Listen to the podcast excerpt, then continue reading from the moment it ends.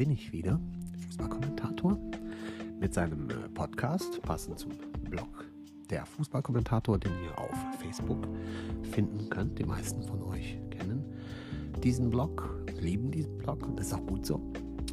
Ja, und dann haben wir jetzt den zweiten Teil der Nachbetrachtung vom 16. Äh, Spieltag, der heute Abend abgeschlossen wurde. Und damit sind wir dann auch leider schon in der Weihnachtspause.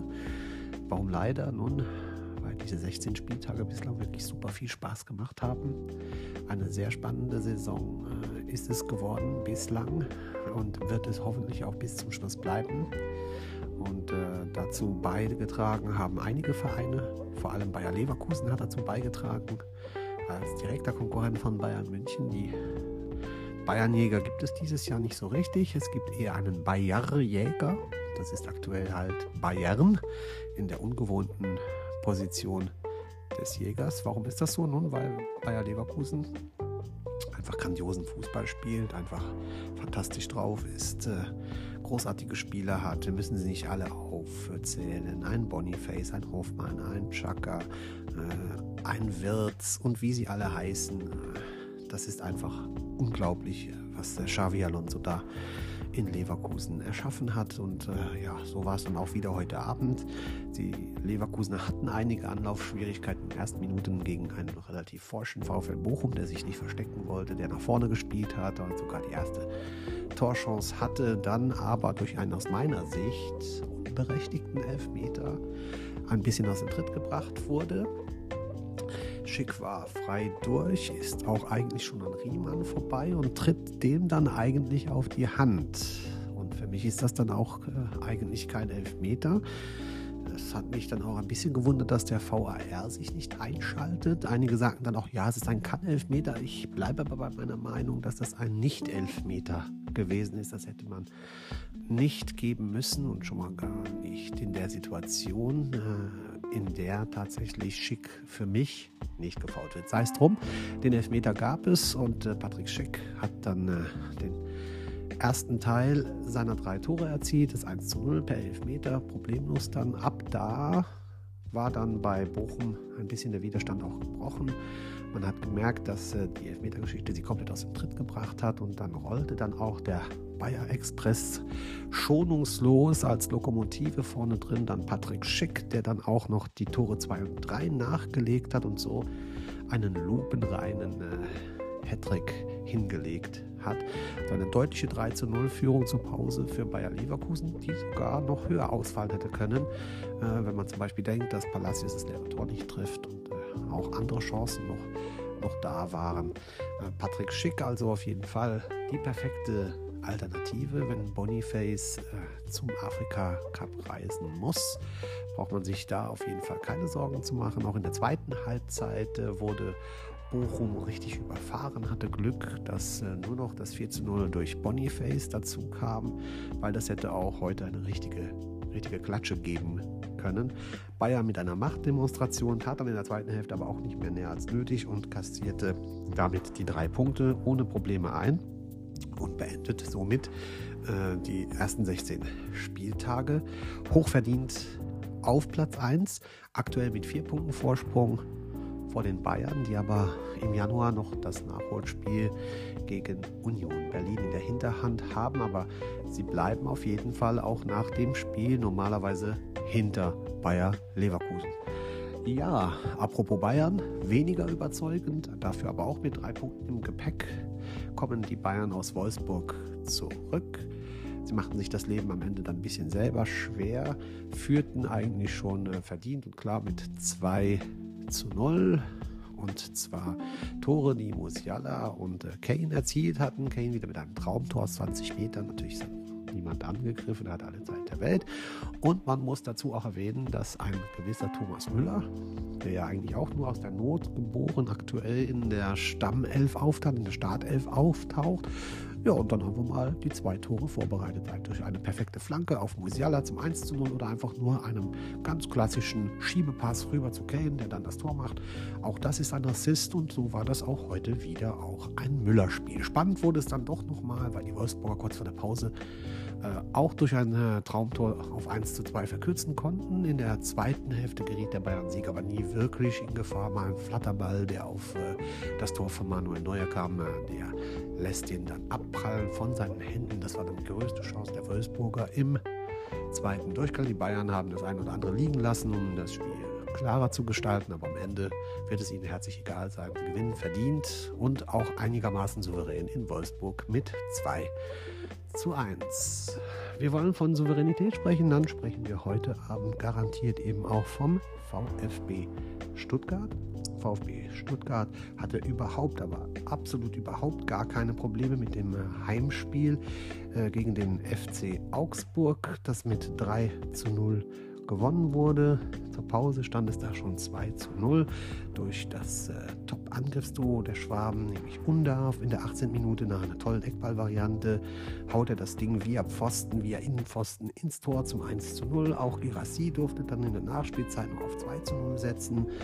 Äh, auch in der dritten Halbzeit fiel den Augsburger nicht viel ein. Sie waren dann ein bisschen besser im Spiel als im ersten Durchgang, aber mithalten konnten sie mit den Stuttgarter trotzdem zu keiner, zu keiner Zeit, zu keinem Zeitpunkt.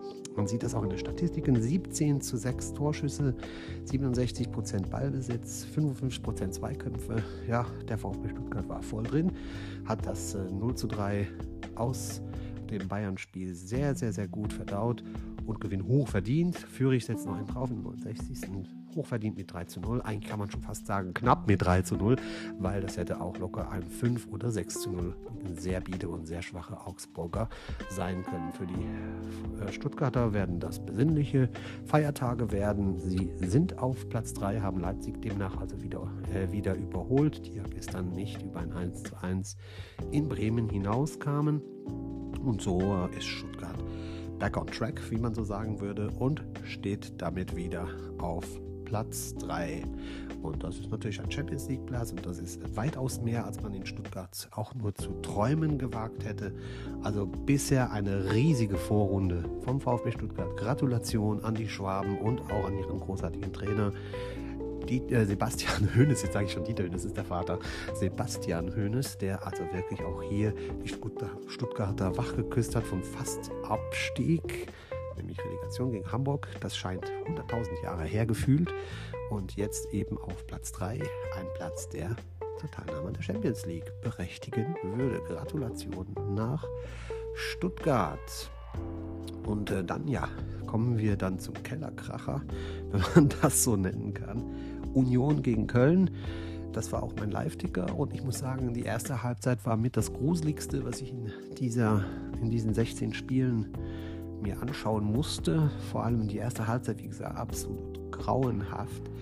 Äh, Köln war schwach, Union noch schwächer. Äh, die einzigen paar guten Aktionen in der ersten Halbzeit hatten die durchaus auch hätten 1 zu 0 in Führung gehen können. Renault musste da schon ein paar Mal äh, ernsthaft zupacken. Und auch zu Beginn der zweiten Halbzeit hat man sogar das Gefühl, dass Union sogar noch schlechter wird. Die Kölner konnten schalten und walten, wie sie wollten, ohne großartig was daraus zu machen, weil es halt auch vorne im Sturm ein bisschen fehlt. Und trotzdem hatte Davy Selke diese Riesenchance äh, um die 50. Minute, als er völlig frei zum Kopfball kommt und Renault den Ball irgendwie noch von der Linie kratzen konnte. Da hatte man ein schlechtes Gefühl für Union. Aber dann passiert das, was im Fußball so oft passiert. Aus dem Nichts, aus dem Gar nichts heraus äh, schafft es Holland auf, Volland auf der linken Seite sich durchzusetzen, schiebt den Ball rüber in den Strafraum zu Hollerbach, der noch nicht mal in einer Top-Position steht, dann aber mit einem Schlenker einfach am Verteidiger vorbeigeht und das äh, Leder äh, Karacho mit Karacho Anschwebe vorbei unter die Latte knallt zur völlig überraschenden Führung zum 1 zu 0 von Union Berlin. Ja, und dieses 1 zu 0, das war auch so, als wenn man bei Köln den Strom abgestellt hätte, weil ab da lief bei den Kölnern überhaupt nichts mehr. Wohl hatten sie immer noch äh, viel Ballbesitz, aber da kam nichts dabei rum, keine einzige Torchance mehr. Ganz im Gegenteil, jetzt wurde Union gefährlicher, hatte nach dem 1 zu 0 auch sofort wieder durch Hollerbach auch das 2 zu 0 schon auf dem Fuß. Dann hatte Kral das 2 zu 0 auf dem Fuß. Immer wieder ist es Schwäbe, der Schlimmeres verhindert, aber dann in der 75. Minute dann die Entscheidung durch Fofana, der dann äh, bei einem weiteren Versuch diesmal ohne Probleme zum 2 zu 0 eingeschoben hat und danach war das Spiel dann endgültig tot und Union brachte dieses 2 zu 0 dann am Ende locker über die Zeit. Überragend war das natürlich alles nicht. Das war schon ein richtiges Abstiegsspiel. Beide haben sich nicht mit Ruhm bekleckert, äh, Köln aber schon mal überhaupt nicht. Die Kölner haben massive Probleme schießen keine Tore. Ein Tor in fünf Spielen, das kann es ja nicht sein. Und dann muss man sich nicht wundern, dass man dann äh, die Weihnachtspause auf dem Abstiegsplatz 17 verbringen muss. Was auch ins Auge fällt, dass die Kölner nur zehn Tore erzielt haben. Das ist die Bilanz eines Absteigers. Es grenzt an ein Wunder, dass äh, Köln immer noch äh, in Reichweite der Nicht-Abstiegsplätze bleibt. Union ist auf 15 auf diesem Nicht-Abstiegsplatz und hat eigentlich nur drei Punkte Vorsprung auf Köln. Also das ist das Glück, Glück der Kölner und äh, auch äh, das äh, Glück der Mainzer, der Darmstädter, dass man da nicht schon hoffnungslos äh, abgeschlagen sich befindet. Ja, in Köln wird es sicher auch Gespräche geben über die Zusammensetzung des Kaders. Man wird natürlich auch über Steffen Baumgart reden und Steffen Baumgart wird auch über Köln reden. Und äh, ich habe da einen Satz, den ich immer sehr gerne jetzt sage in Bezug auf äh, Steffen Baumgart. Ich sage, Steffen Baumgart ist immer noch der richtige Trainer für den 1. FC Köln, aber der 1. FC Köln ist mittlerweile nicht mehr der Verein für Steffen Baumgart. Man kann, wie ich es auch schon mal in meinem Blog gesagt habe, man kann aus Holz kein Eisen machen. Das heißt, wenn man die Qualität im Kader nicht hat, man kann Spieler nicht umwandeln, man kann sie nicht upgraden wie bei FIFA oder so. Nein, man muss mit diesen Spielern dann leben. Die andere Frage ist dann natürlich auch, äh, wie kommt der Trainer bei der Mannschaft noch an? Erreicht er sie überhaupt noch? Ist er selbst überhaupt noch motiviert? Hat er überhaupt noch Bock auf Köln? Hat er überhaupt noch Bock mit, äh, mit diesem Material zu arbeiten? Also da wird sich auch jetzt in dieser knapp dreiwöchigen Pause sicher noch was tun. Es kann natürlich auch sein, so wie ich Steffen Baumgart einschätze, dass der sich einfach hinstellt und sagt, so Leute, das war's, ich habe keinen Bock mehr, ich kann so nicht arbeiten und ich trete zurück. Das wäre natürlich auch noch eine Möglichkeit. Aber man muss das jetzt äh, im Auge behalten, was da in Köln passiert. Das ist mindestens genauso spannend wie das, was in Dortmund passiert. Baumgart und Terzic. Ja, diese Themen werden uns in den nächsten Tagen und äh, während den nächsten Wochen mit Sicherheit auch weiterhin begleiten und auch beschäftigen. Ja, dann kommen wir zu dem Mini-Wahnsinn in Frankfurt. Die Frankfurter Eintracht äh, eigentlich lange Zeit äh, auf dem Weg zu einer verdienten Niederlage gegen Borussia Mönchengladbach. Äh, die Frankfurter traten komplett ideenlos auf. Es war nichts los, großartig in Frankfurt. Auch Gladbach hat sich nicht mit Ruhm bekleckert, hatte aber äh, mit einem Tor dann den Vorteil. Wöber hat in der ersten Halbzeit Gladbach in Führung gebracht. Unverdient war das bis dahin nicht. Von der Eintracht kam absolut nichts. Auch als die 90 Minuten vorbei waren, war von der Eintracht nichts zu sehen. Man konnte also davon ausgehen, dass Gladbach mit einem Auswärtssieg aus Frankfurt zurückkehren würde. Aber, und das habe ich schon so oft gesagt, das ist dann halt eben der Fußball.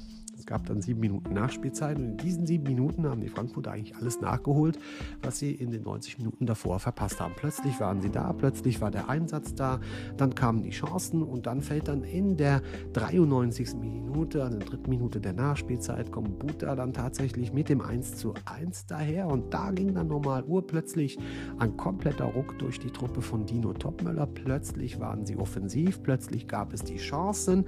Ja, und als dann die Nachspielzeit ja eigentlich schon abgelaufen war, kommt dann nochmal ein strammer Schuss vors Tor und Koch wurstelt das Leder dann irgendwie tatsächlich noch über die Linie, sodass die Eintracht in der Nachspielzeit dieses Spiel komplett dreht und das dann noch gewinnt. Ob das verdient ist, ist eine andere Frage.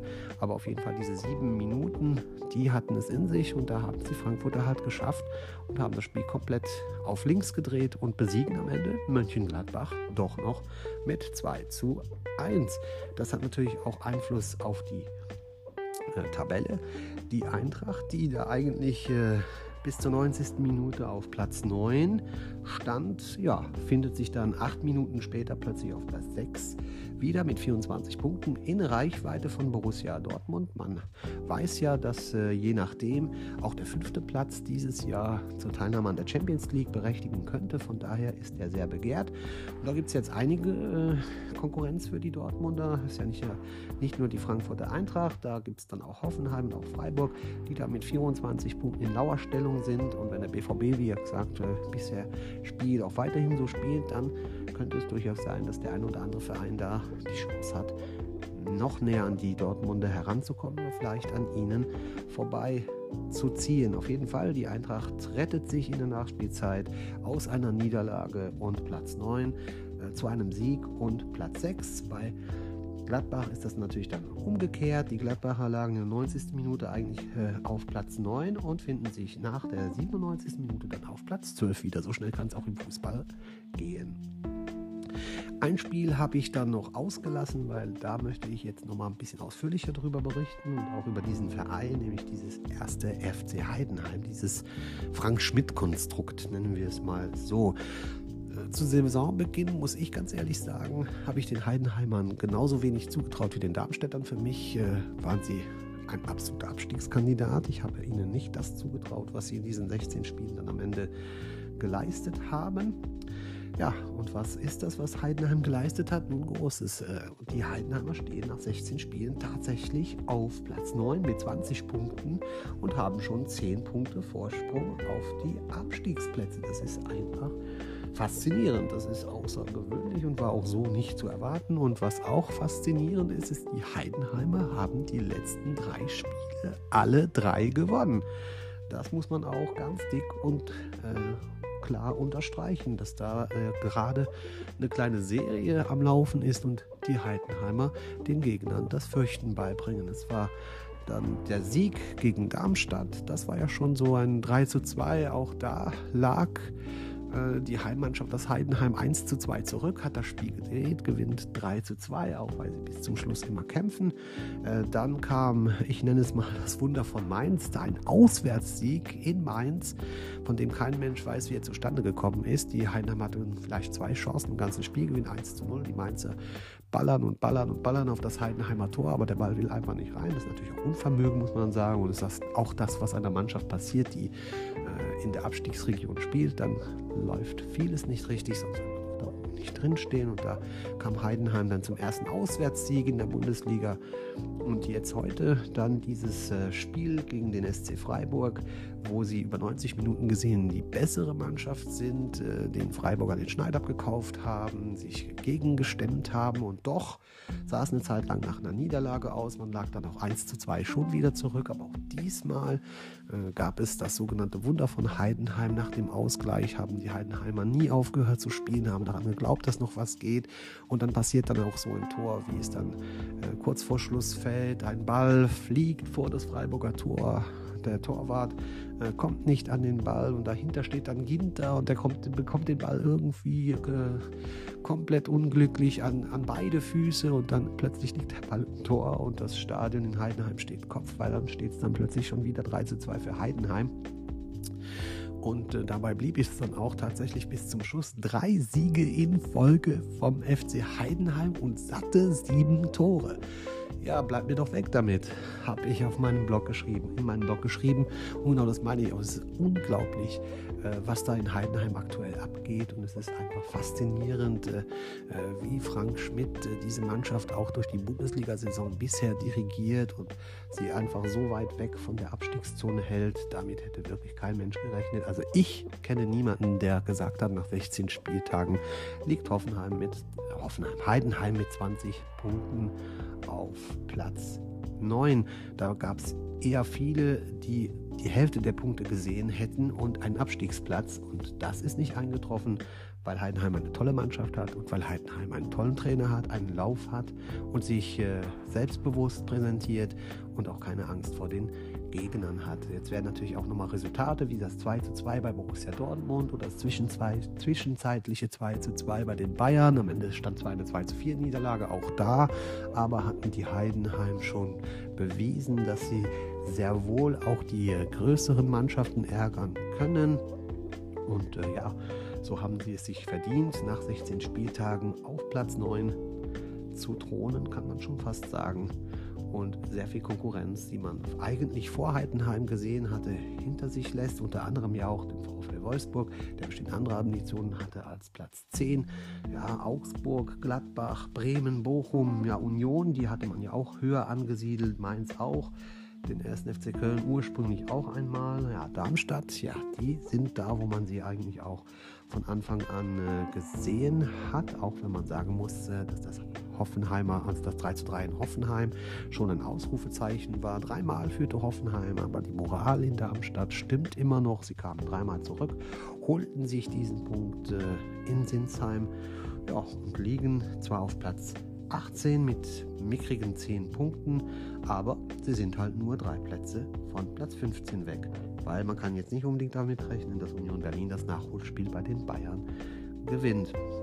Und so hat man dann äh, drei Vereine, drei Mannschaften, die nur 10 Punkte haben wir hätten da Mainz, wie gesagt, mit 10 Punkten, Köln mit 10 Punkten und Darmstadt auch mit 10 Punkten. Die Darmstädter aber schon mit, mit satten 41 Gegentore.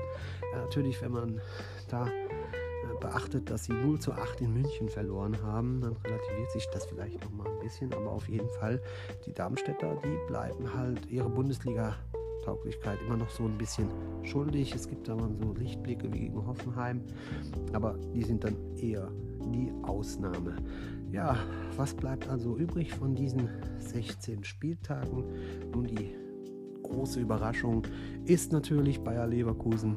Man konnte sie stark einschätzen, aber nicht so stark, wie sie letztendlich aufgetreten sind. 13 Siege und nur drei Unentschieden und das auch äh, nur gegen äh, Mannschaften wie Bayern, Stuttgart und Borussia Dortmund. Das ist ja auch keine Laufkundschaft, nur da haben die Leverkusener Punkte gelassen. Ansonsten makellos 46 Tore, zweitbester Sturm hinter den Bayern mit 49 und die können ja noch aufstocken. Und sie haben die beste Verteidigung mit nur 12 Gegentore. Da hat natürlich Eintracht Frankfurt mit den 5, die sie den Bayern eingeschenkt haben, natürlich auch ein bisschen geholfen. Eine andere Überraschungsmannschaft, wir haben darüber geredet, natürlich der VfB Stuttgart mit seiner tollen Mannschaft und seinem tollen Trainer. Auch die haben uns riesig Spaß gemacht. Man äh, darf jetzt auch Leipzig nicht vergessen, auch wenn sie ein bisschen unbeständiger sind, trotzdem oft tolle Spiele gemacht.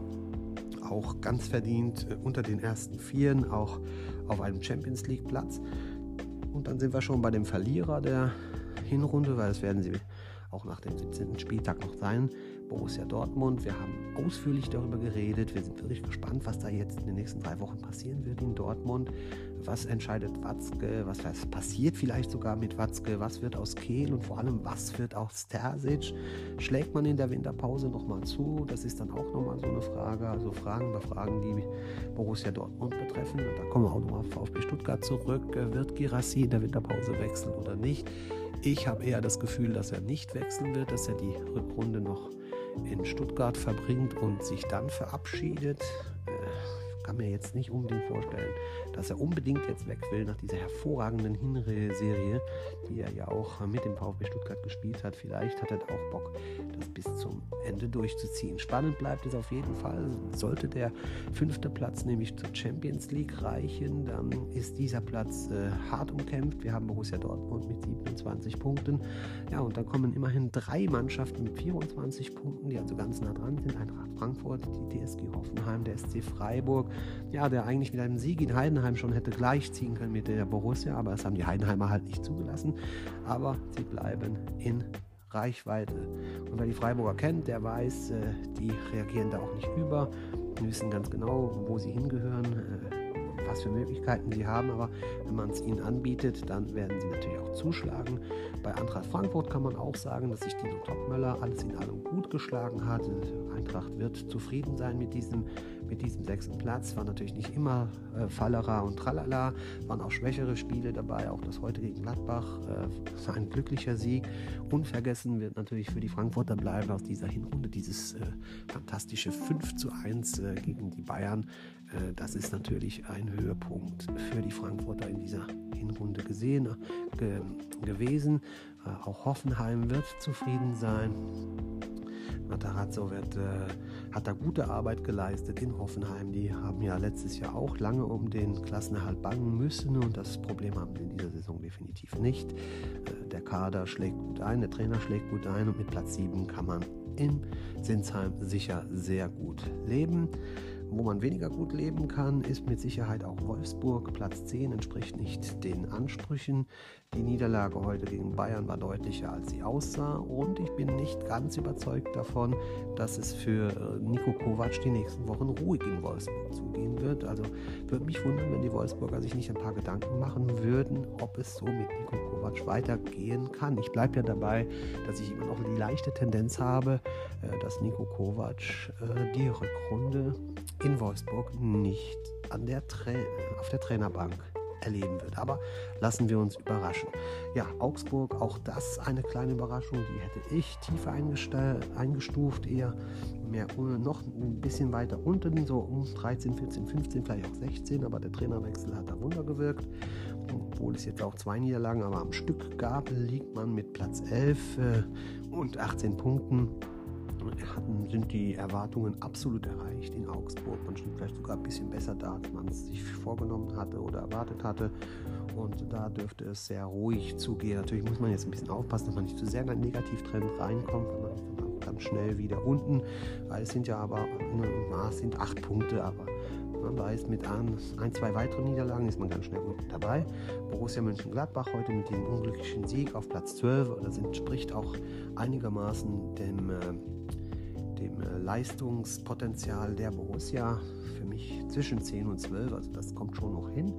Auch Werder Bremen in dem Bereich, wo man sie erwarten konnte. Äh, sechs Punkte Vorsprung auf die Relegationsplatz und auf die Abstiegsplätze, das ist okay in Bremen, auch wenn der eine oder andere Punkt mehr hätte sein äh, können.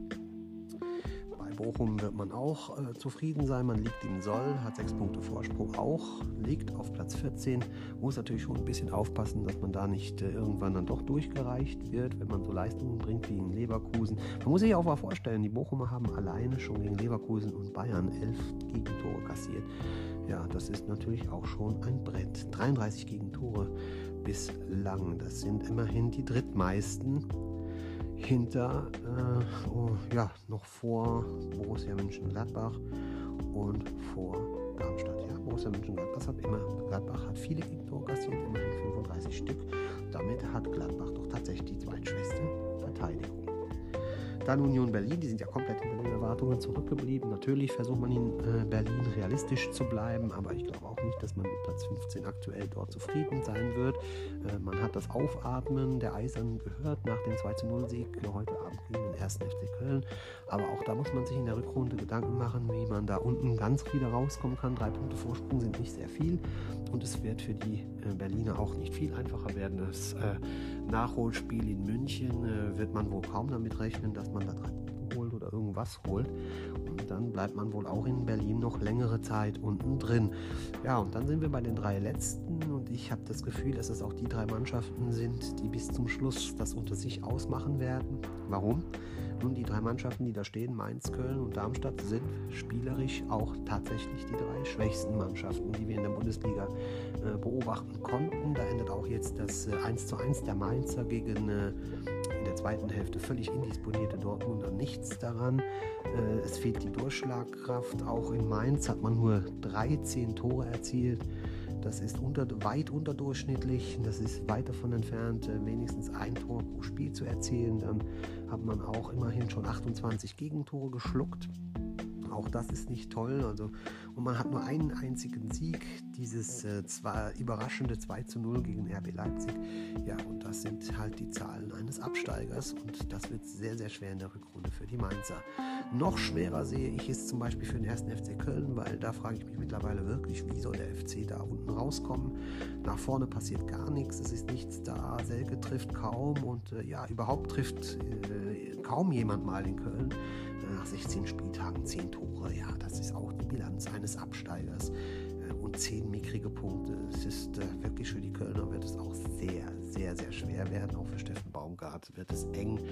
Es wird mich wundern, dass er diese Saison in Köln äh, entweder selbst geht oder gegangen wird. Aber es wird sehr, sehr, sehr eng für die Kölner, die wirklich auch heute in Berlin absolut wie ein Aufsteiger, Absteiger aufgetreten sind.